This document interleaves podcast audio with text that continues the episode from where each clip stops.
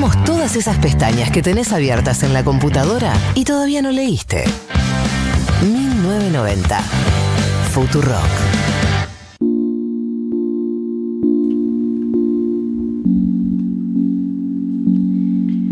1526 en 1990. Ya puedo decir que se está terminando el programa, Marto. Sí, tenés la aprobación de todo el equipo. Gracias, gracias. Bueno, queríamos eh, nombrar brevemente y hacer como un, pequeño momento para hablar del el cupo laboral travesti trans. eh, se llama Cupo Laboral Mínimo de Personas travesti- Travestis, Transexuales y Transgénero en el sector público. Se publicó a través de un decreto, el 721-2020, que eh, salió en el boletín oficial el viernes. Así medio como que no le quiere la cosa, como que Alberto está adicto a los decretos de viernes a la noche cuando estás medio en otra. Así que, ¿qué pasó? Eh, eh, y que, o sea, los principales puntos de, de este decreto es que eh, los cargos de personal en el Estado van a tener que estar ocupados una proporción no inferior al 1% de la totalidad por integrantes de la comunidad travesti trans. eh, y que eh, hay algunas aclaraciones para, digamos, me parece que para evitar críticas que seguramente iban a venir, que es que en ningún caso contratar eh, a ninguna persona de la comunidad iba a implicar echar a otra persona, eso está en el decreto, no iba a ser, bueno, sacamos uno para reemplazarlo con otro, sino que van a tener que establecerse puestos específicos, o sea, reservas de una cantidad de puestos de trabajo para ser ocupados exclusivamente por personas de la comunidad. Eh, si las personas aspirantes a estos puestos de trabajo no completaron su educación, eh, se va, eh, en los términos de la ley número 26-206 de Educación Nacional, se, se le va a permitir el ingreso igual al puesto con la condición de cursar el o los niveles educativos faltantes y finalizarlos. Claro, o sea, hay muchos cargos en el Estado que tenés que sí o sí tener presentar el secundario completo, por ejemplo, y sabemos que no siempre sucede en este tipo de poblaciones. Y obviamente, claro, esto también, o sea, es clave esto porque hay muchas personas de la comunidad que no han terminado los, los estudios. De hecho, también está el bachillerato Mocha Celis, que está buenísimo Claro. para, para, para terminar estudios y que también tiene que ver con una desigualdad, o sea, tiene que ver con producto de todas las desigualdades que viven y también con eh, la manera en la que se mezclan la pobreza, el acceso a al trabajo, el acceso a la educación, todo junto en una población que le recaen todas las desigualdades eh, y que se van reproduciendo a lo largo de, los años. En, en- en los casos de las personas que, eh, que decíamos que no hayan terminado su educación, el Estado tiene que encargarse de garantizar la formación educativa obligatoria y la capacitación. Y también se van a capacitar a las autoridades y al personal del Poder Ejecutivo Nacional para asegurar que la inclusión en los puestos de trabajo del sector público se realice en condiciones de respeto a la identidad y de expresión de género de las personas. En paralelo, además, se crea un registro de personas travestis, transexuales y otro género aspirantes a ingresar a trabajar en el sector público nacional que se pueden anotar ahí quienes quieran eh, formar parte a este registro que van a armar para después que de ahí van a salir las personas eh, que elijan para estos cargos.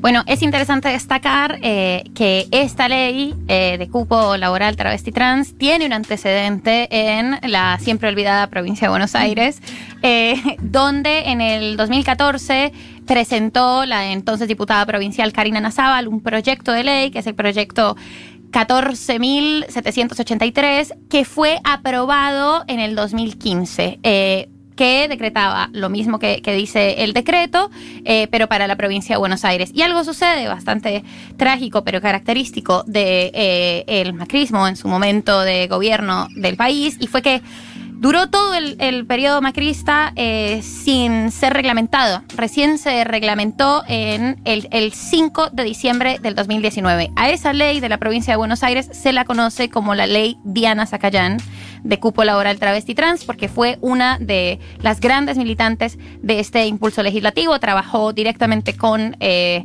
la, diputada, la entonces diputada Karina Nazábal y después fue cruelmente asesinada, así que por eso este homenaje que siempre nos recuerda que estos derechos se eh, ganan gracias a la militancia incansable de eh, las compañeras travesti- travestis y trans de Argentina. Y para cerrar y para obviamente hacer un homenaje, vamos a escuchar un poema, un poema emblemático de Susy Shock. Susy Shock es una gran artista, conocerán acá todos los oyentes de Futurock seguramente, una gran artista, poeta, actriz, docente de todo, eh, trans, que tiene un poema que se llama Reivindico mi derecho a ser un monstruo. Ella lo leyó, el audio que vamos a escuchar, que está leído por ella porque lo lee espectacular, lo leyó en el ciclo de Sucede que hicieron en la UNTREF. Y vamos a cerrar con este poema. Prestenle atención porque es muy espectacular. Yo pobre mortal, equidistante de todo. Yo, DNI 20.598.061, yo, primer hijo de la madre que después fui, vieja alumna de esta escuela de los suplicios, amazona de mi deseo, perra en celo de mi sueño rojo, yo reivindico mi derecho a ser un monstruo, ni varón, ni mujer, ni XXI ni H2O, monstruo de mi deseo, carne de cada una de mis pinceladas, lienzo azul de mi cuerpo, pintora de mi andar.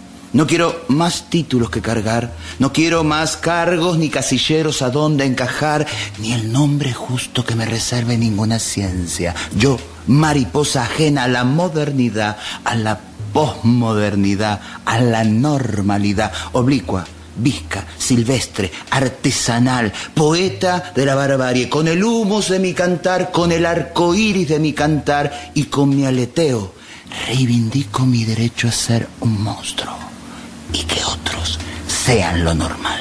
El Vaticano normal, el credo en Dios y la Virgísima normal, los pastores y los rebaños de lo normal, el honorable Congreso de las leyes de lo normal, el viejo Larus de lo normal. Yo solo llevo las prendas de mis cerillas, el rostro de mi mirar, el tacto de lo escuchado y el gesto avispa de besar. Y tendré una teta obscena de la luna más perra en mi cintura y el pene erecto de las guarritas alondras y siete lunares, setenta y siete lunares, que digo, setecientos setenta y siete lunares de mi endiablada señal de crear mi bella monstruosidad, mi ejercicio de inventora, de ramera de las torcasas, mi ser yo, entre tanto parecido, entre tanto domesticado, entre tanto metido de los pelos en algo, otro nuevo título que cargar, baño de damas o caballeros, mm, nuevos rincones para inventar, yo transpirada, mojada, nauseabunda, germen de la aurora encantada, la que no pide más permiso y está radiosa de luces mayas, épicas, parias menstruales, marlenes, dianas sacayanas, sin Biblia, sin tablas, sin geografía, sin nada, solo mi derecho vital a ser un monstruo o como me llame, como me salga, como me pueda el deseo y las fucking ganas, mi derecho a explorarme, a reinventarme, a hacer de mí mutar mi noble ejercicio, veranearme, otoñarme, invernarme, las hormonas, las ideas, las cachas, toda el alma. Amén.